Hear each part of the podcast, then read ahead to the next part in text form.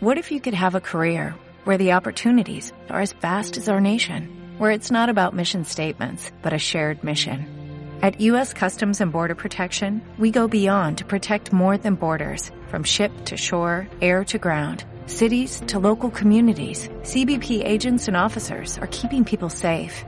Join U.S. Customs and Border Protection and go beyond for something far greater than yourself. Learn more at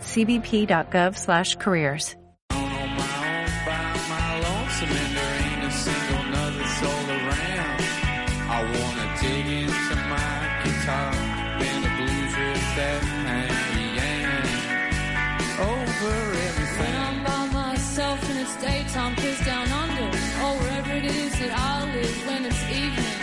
You know I speed read the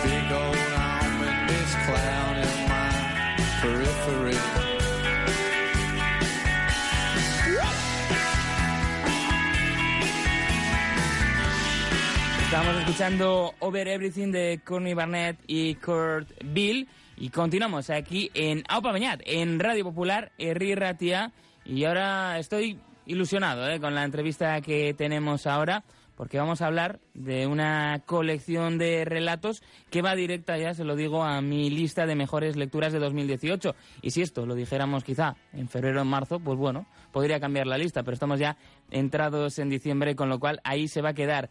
Les estoy hablando de Como si todo hubiera pasado, de Iván Zaldúa, una colección de relatos, más de 40 escritos a lo largo de 20 años en los que trata la cuestión de ETA. Es, algunos de ellos es la primera vez que se publican en castellano y ahí tenemos diversidad de personajes, de puntos de vista. No esperen, por ejemplo, un discurso maniqueo como el de Patria y por suerte no lo esperen.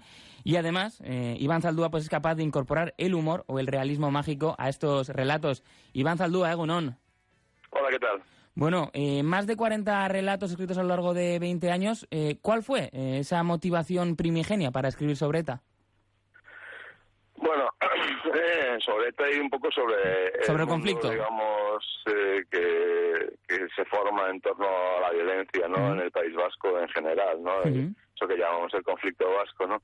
Pues bueno, yo creo que es, bueno, la cuestión es que uno escribe de lo que, de- muchas veces, ¿no? De lo que ocurre alrededor tuyo, de lo que te afecta, de lo que afecta a tu, a, a tu círculo cercano, de lo que afecta a la sociedad, ¿no? Y entonces, pues bueno, yo eh, a partir de un momento dado, pues eh, me dio la impresión de que no podía escapar de- del tema y, y por eso fue que me puse a escribir sobre la cuestión más o menos a partir de, de mediados de los 90 o así. Ahí Es un poco el resultado de, de toda esa escritura de los cuentos que se han ido filtrando en las diferentes colecciones de cuentos que he ido publicando durante todos estos años, pues bueno, eh, esta es la compilación de, de casi todos ellos. Son muchos los personajes, muy variados también los puntos de vista. Y yo no sé si ha habido alguna voz en particular que te haya resultado especialmente compleja de adoptar. Bueno, yo creo que siempre se toman riesgos, eh, sobre todo cuando vas, digamos, al centro de, lo que es el, el conflicto, ¿no? O sea, pues eh, entrar en la cabeza o en la voz del victimario, digamos, de que pueda ser un terrorista, ¿no? Un policía torturador o, o en fin, eh, alguien que está persiguiendo o vigilando a alguien, pues, pues que es difícil, ¿no? Porque está lejos, en mi caso, ¿no? De, de mi de mi de mi personalidad, de mi, mi situación, ¿no? Eh, personal y también yo creo que eh, ponerte en el otro extremo que es el de la víctima, ¿no? Eh, ahí es donde quizás tengas eh, más dificultades y de hecho la mayoría de los cuentos eh, no, no entran, digamos, en, esos puntos de vista, aunque también hay de, ese punto de vista, sino más bien en la gente que es testigo, que sufre, digamos, eh, las consecuencias ¿no? de, la violencia y, de, y del ambiente no enrarecido de, de aquellos años. Hay una gran diversidad de voces, como decíamos. Mm, daría la sensación que adoptas una postura equidistante en el mejor sentido de, de la palabra. Ya, no sé, es que la palabra equidistante está tan desprestigiada que a veces da un poco de miedo utilizarla, ¿no? Pero no, bueno, yo ahí he solido recordar, a mí, bueno, me hizo mucha impresión un, un texto de Bernardo Achada de, principios de los 90, precisamente, que se llama Muerte 1 y Muerte 2, en la que, bueno, Muerte 1 pues, sería, digamos, eh, el Estado y Muerte 2, pues, pues ETA, ¿no? Y eh, las cosas que se echaban a la cara, muerte 1 a muerte 2 y muerte 2 a muerte 1, ¿no? Y entonces eh, el colofón, digamos, de, de aquel texto eh, que aparecía en la revista García Arena, pues decía, bueno, los que no estamos ni con muerte 1 ni con muerte 2 no estamos en medio, sino que estamos en todas partes, ¿no? Y entonces, bueno, un poco, quiero decir que, visto a posteriori, ¿no? Después de todos estos años, mi, mi posición literaria, ¿eh? no la ética, ¿eh? no, sino la literaria a la hora de abordar el tema, eh, yo creo que sí, me he intentado acercar a ese ideal de, de, de Achada, ¿no? que es estar en todos lados, ¿no? a ser posible. El humor juega también un papel importante en tu obra, también se nota en como si todo hubiera pasado. A mí en este sentido eh, me ganan nuevos argumentos para la teoría de la conspiración y célula durmiente, pero parece que con toda la sobrereacción ¿no? que rodea hoy al humor, pues es casi arriesgado emplearlo en, en una cuestión tan sensible como esta. Sí, sí, hombre, yo, creo que el humor siempre siempre conlleva riesgo, ¿no? O sea, si no, no es humor. Quiero decir, si, si, si le gusta a todo el mundo, eh, no no es humor, no quiero decir. Yo creo que alguien, alguien tiene que salir escaldado, ¿no? Cuando se utiliza eh, con este tema, ¿no?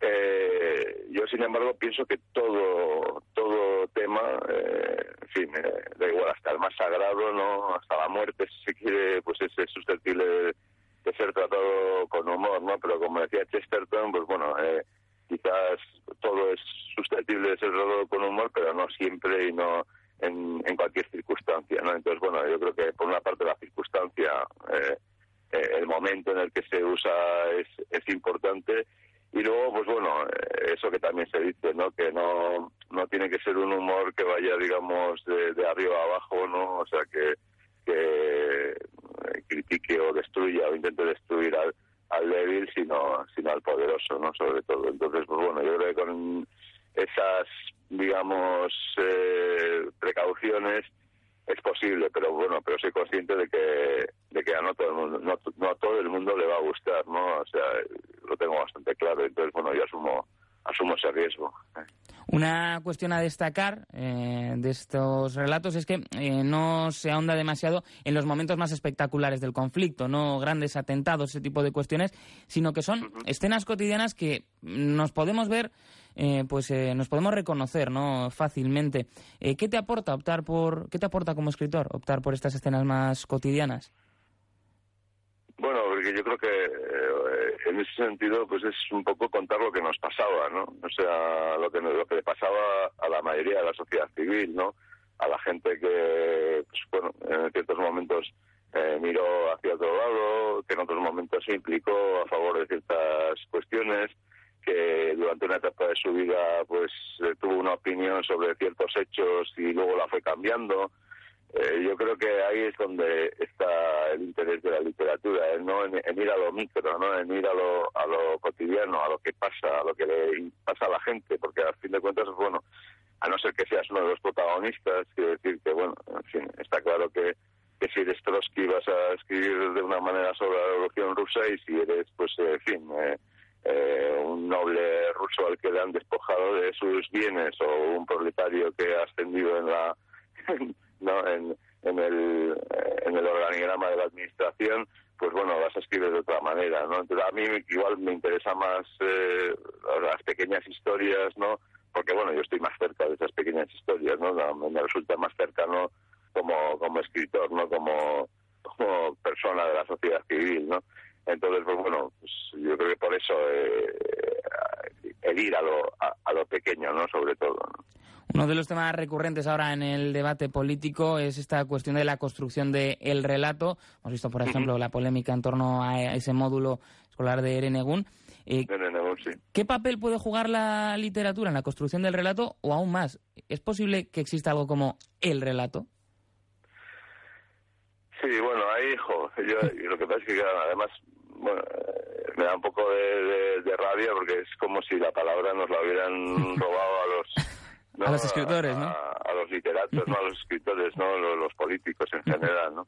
A ver, yo pienso por un lado, porque por un lado está el relato, digamos, civil, ¿no? Pues, eh, el mínimo consenso para contarnos lo que ha pasado, pues bueno, lo mismo que se hizo en Alemania o que se construyó en Alemania después de la Segunda Guerra Mundial o que se ha construido después de otros conflictos como eh, el nuestro, ¿no? O más graves eh, que el nuestro.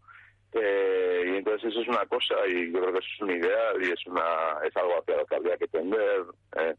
Eh, construir ese mínimo común denominador que, digamos, hiciera una lectura, eh, digamos, crítica de nuestra historia y que fuera compartida por el mayor número posible de gente. Pero bueno, a mí me da la impresión de que va a ser difícil, ¿no? Va a, ser difícil y bueno, que tenemos, tenemos que irnos muy lejos para, para ver eh, qué pasa. Que, bueno, eh, ahora mismo, eh, por ejemplo, en, en, en la, lo que fueran los países de la antigua Yugoslavia no hay un relato en común sobre lo que fue la guerra de Yugoslavia. Cada Croacia tiene su relato, Serbia tiene su relato, etcétera, ¿no? Y aquí mismo, quiero decir, todavía no nos hemos puesto de acuerdo sobre qué ocurrió en la guerra civil y en el, y en el franquismo, ¿no? Sigue siendo un campo de batalla del relato también, con lo cual, los precedentes no son buenos a la hora de pensar que vayamos a conseguirlo. Yo creo que eh, sería bueno que se consiguiera, pero no, eh, no, no, no tengo demasiadas esperanzas en ese sentido, ¿no? Y ahí es donde me da la impresión de que eh, la literatura, pues, puede adquirir un, un, un mayor valor, y no lo digo en el buen sentido, ¿eh? quiero decir que se convierta también en un campo de batalla del relato, ¿no? Porque es una manera muy muy directa, más fácil quizás en algunos casos de llegar eh, a la construcción del relato y entonces, pues bueno, eh, a mí eh, en, una circunstancia ideal en la que hubiera un relato compartido, pues la literatura tendría un papel complementario marginal, ¿no? Que es como yo veo más a la literatura. O sea, a mí me parece mucho más importante recuperar las memorias, los recuerdos, la gente, las cosas que no se han hablado durante todos estos años, ¿no? Y eso es, para mí no es literatura de ficción, ¿no? Eso entra dentro del pues, capítulo de, de la historia o de la documentación, de la memorialística, en fin, de la literatura de la memoria, si se quiere, pero no de la literatura de ficción, ¿no? Entonces a veces me parece que como no se, como no tenemos un relato compartido, pues entonces el recurso fácil es ir hacia la ficción para que lo sustituya, ¿no? Y eso no me parece una buena idea, ¿no? Ya digo que para mí tiene que ser complementario, tendría que ser complementario y lo que tendría es un poco que iluminar eh, pues aspectos que quedan más ocultos dentro del gran relato civil que es mucho más abarcador, mucho más homogéneo, ¿no? De alguna manera, que investigue los grises, ¿no? Que investigue no el blanco y el negro, ¿no? Que es lo que suele hacer un poco el relato oficial, ¿no? Sino que investigue los grises, que matice, eh, que, que vaya a las microhistorias, como he, señalado antes, y de alguna manera que ponga en cuestión o que, digamos, bueno, aunque no ponga en cuestión, eso, pues que matice lo que pueden ser los relatos, los relatos oficiales, ¿no? Pero ya digo ¿eh? que en una situación de falta de consenso igual pues la tentación es digamos recurrir a cosas como la literatura o el cine o el arte para que sustituyan y que se conviertan en el centro eh, de la batalla claro cuando tú escribes una obra literaria con la intención de que tenga una, un, una repercusión política pues no sé hasta qué punto estás pervirtiendo un poco el, el, la función de la literatura no que es más bien eh, iluminar la vida no en el libro, como decía antes, muchas escenas cotidianas, eh, nos podemos encontrar ¿no? con actitudes propias que han envejecido mal y que incluso nos pueden hacer eh, sentir incómodos al reconocernos en cosas que no nos gustan. Al final esto habla muy bien de, del libro. Sí, pues gracias. No sé. sí, sí, es verdad. No, yo creo que ahora yo creo que hay, hay un hay una yo creo que y, pasa después de todos los conflictos y de todos los traumas. A fin de cuentas hemos vivido un trauma, ¿no? Con esto, ¿no? Y que uno de, las, y uno de los de los peligros es el, pasar página lo más rápido posible y, y, y, bueno, pues olvidarnos un poco, ¿no? De, de todo lo malo que ha pasado, ¿no? Y yo creo que recordar en ese sentido es bueno y a veces, claro, esto nos lleva a ver que cuántas contradicciones hemos tenido y cómo ha cambiado nuestro punto de vista sobre algunas cuestiones a medida que ha pasado la historia. Y en ese sentido, pues no sí, también tampoco me siento muy orgulloso de algunas de las cosas que he sentido, de las que no he sentido, de las que he hecho y de las que no he hecho, ¿no? Y entonces, pues bueno, yo creo que interrogo, en fin, mi manera de interrogarme sobre eso y de hablar sobre eso, pues es eh, recurriendo muchas veces a la ficción, no, porque a veces la ficción lo que te da es un instrumento para poder hablar con más sinceridad de, de, cosas que, que no te puedes confesar a ti mismo ni a la sociedad en el plano, digamos, de, de la verdad, ¿no? De la, de la realidad, ¿no? Entonces, pues sí, yo creo que hay algo de eso en los cuentos, sí. Al hilo de esto no me resisto a traer a colación el bestseller Patria, porque ahí era todo lo contrario, ¿no? No te hacía, no hacía sentir incómodo, sino que era un eh, producto, pues bueno, para, para eh, pues asegurar, ¿no? Un, un, relato muy concreto y eh, sí. plantar a los buenos y los malos. En este sentido, hombre, eh, si puede llegar el gran relato literario sobre el conflicto vasco, parece extraño, ¿no? Que pueda venir avalado por Mariano Rajoy, por ejemplo, que recomendaba ese libro. Sí, o Belén Esteban, ¿no? sí. No sé, esto... Sí, eh, bueno, yo, yo creo que esa es una de los de las cuestiones. Sí, yo yo prefiero una literatura que me haga moverme, aunque no esté de acuerdo ideológicamente con ella, que me haga, no sé, removerme un poco en el en el asiento, ¿no? Y, y sí, y bueno, pues el diseño de Patria parece que está más, eh, pues, eh, más dirigido a apuntalar un cierto relato oficial, ¿no? Uh -huh. Hombre, de todas formas, mmm, yo creo que tiene algo, que decir, vale, está claro quiénes son los buenos y quiénes son los malos, ¿no? Eh, en el, en el, y, y digamos que el, que el, el eje fundamental de Patria es el, el discurso oficial que ha mantenido el, el, Estado español, pero sí que es verdad, por ejemplo, pues que admite que el Estado español eh, utilizó la tortura, ¿no? Entonces quiere decir que, bueno, que Rajoy asuma eso, pues tampoco está tan mal, ¿no? A mí lo que más me preocupa en ese libro es, pues bueno, pues eso, que eso que los que los eh, personajes están dibujados con, con cartabón, no quiere decir que son que son bastante eh, poco personajes en ese sentido, que hay poca vida en ellos y bueno y, y y luego pues eh, el hecho de que sea una literatura bastante sentimentaloide no y, y que va un poco a ligadillo no en ese sentido no y, yo creo que eso es lo que de alguna manera falsea el valor literario de, de patria no aunque ya digo que puede tener otros que hay cosas que cuenta que son verdad y que y que pasaron aquí que a alguna gente también le resultan incómodas de de rememorar, ¿no? Entonces, bueno, pues no le voy a quitar uh -huh. todo el valor, ¿no? Pero, pero bueno, sí que es a mí una obra que literalmente en ese sentido no me convence. Claro, eh, yo creo que el, el, libro de cuentos frente a la novela pues puede tener esa ventaja, no el mío, ¿eh? que decir uh -huh. cualquier libro de cuentos, ¿no? O sea, eh, que puedes explorar una diversidad de situaciones, de personajes y de enfoques que eso, que convierta la obra en algo muy caleidoscópico desde muchos puntos de vista, mientras que un, una, una, novela, sobre todo si es una novela tan tradicional como, como es Patria, ¿no? Pues bueno, eh, al fin de cuentas, pues mm, eh, solo, solo, mm, solo implica un enfoque y un punto de vista, ¿no? Y entonces en ese sentido es mucho más monolítica, ¿no? Que, un libro de cuentos, y ya digo que puede ser también muy monolítico, pero bueno, eh, en mi caso y yo creo que en el caso de muchos libros de cuentos, pues, pues suele ser mucho más mucho más diverso, ¿no? Y en ese sentido creo que que, hay, que, los, que los cuentistas tenemos una una ventaja, ¿no? Sobre sobre los novelistas, ¿no? Sobre todo sobre los novelistas más más tradicionales o menos experimentales, ¿no? Uh -huh. Y bueno, yo ahí pondría un poco el, el, acento, ¿no? Sí, pero sí, a mí literariamente Patria pues no, no me convenció y, y, en fin, pues sí que me, que me dolería que se convirtiera en el, en el relato literario por excelencia, en el faro, ¿no? De, de, de guerra y paz, ¿no? De, de, nuestro conflicto, ¿no? Porque creo que, que hay otros libros anteriores, ¿no? Que hay que reivindicar en ese sentido, pues de gente como Joaquín Muñoz, como Bernardo Achada, como Ramón Seizar Vitoria, como Lucho Fernández, como Arancho Reta Vizcaya, y yo creo que posteriormente, porque sobre este tema vamos a seguir dando vueltas, pues estoy seguro de que van a, a, venir nuevas obras, ¿no? Y entonces, bueno, pues que digamos que el gran éxito, porque es un fenómeno editorial, ¿no? De, Patria, pues digamos, asombra todo eso, pues sí que me, me duele un poco, ¿no? Em, de muchos de los relatos ¿no? que aparecen publicados en Como si todo hubiera pasado, es la primera vez que se publican en castellano. ¿Puede esto servir quizá para ampliar el conocimiento pues, de, mucha gente que se ha quedado en esa historia oficial de la, de la que hablábamos, eh, quizá con menos matices de, lo que sucedió aquí?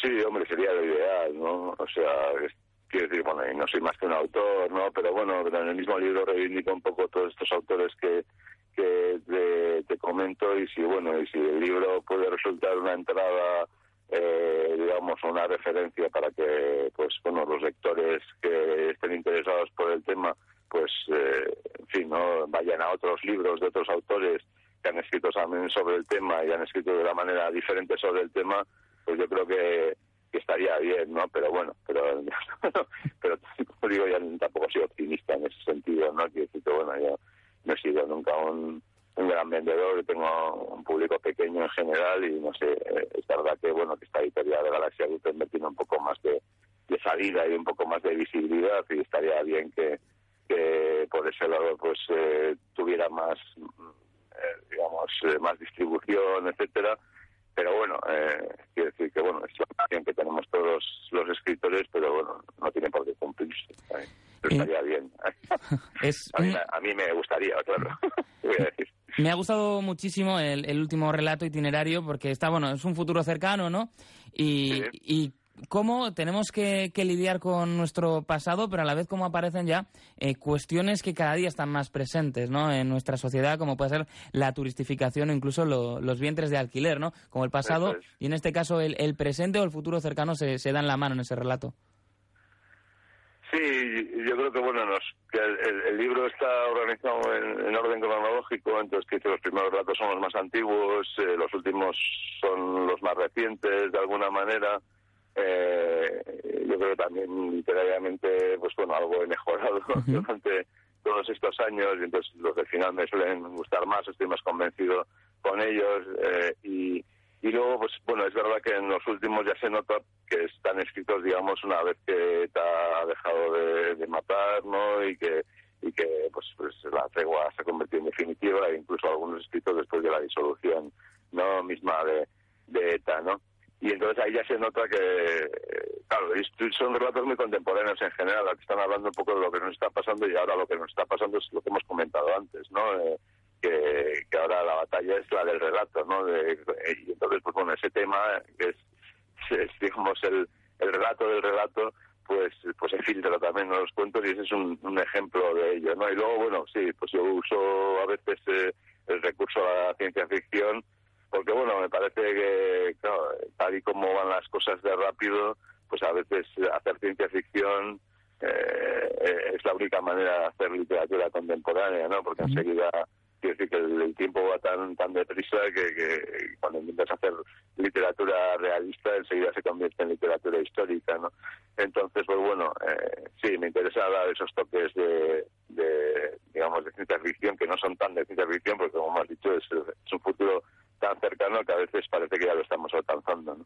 pues sí sí la verdad que funciona muy bien funciona muy bien ese relato y es que ricasco Iván Zaldúa por pasar un ratito con nosotros aquí en Apaveñat y Sorionac por esta compilación, este como si todo hubiera pasado, porque es una lectura eh, pues eh, francamente interesante y que merece mucho la pena, que le devuelve muchas cosas al lector. Es que ricasco. Muchas gracias a vosotros. Y continuamos aquí en Apaveñat, vamos a escuchar un poquito de música. Vamos a escuchar, por ejemplo, una de esas canciones que aparece en estos relatos de los que les hemos hablado de Iván Zaldúa. Vamos a escuchar Vanishing Girl de The Dukes of Stratosphere.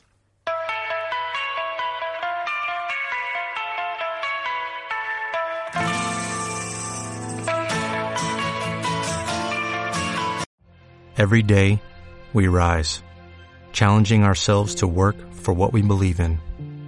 At U.S. Border Patrol, protecting our borders is more than a job, it's a calling. Agents answer the call, working together to keep our country and communities safe. If you're ready for a new mission, join U.S. Border Patrol and go beyond. Learn more at cbp.gov/careers.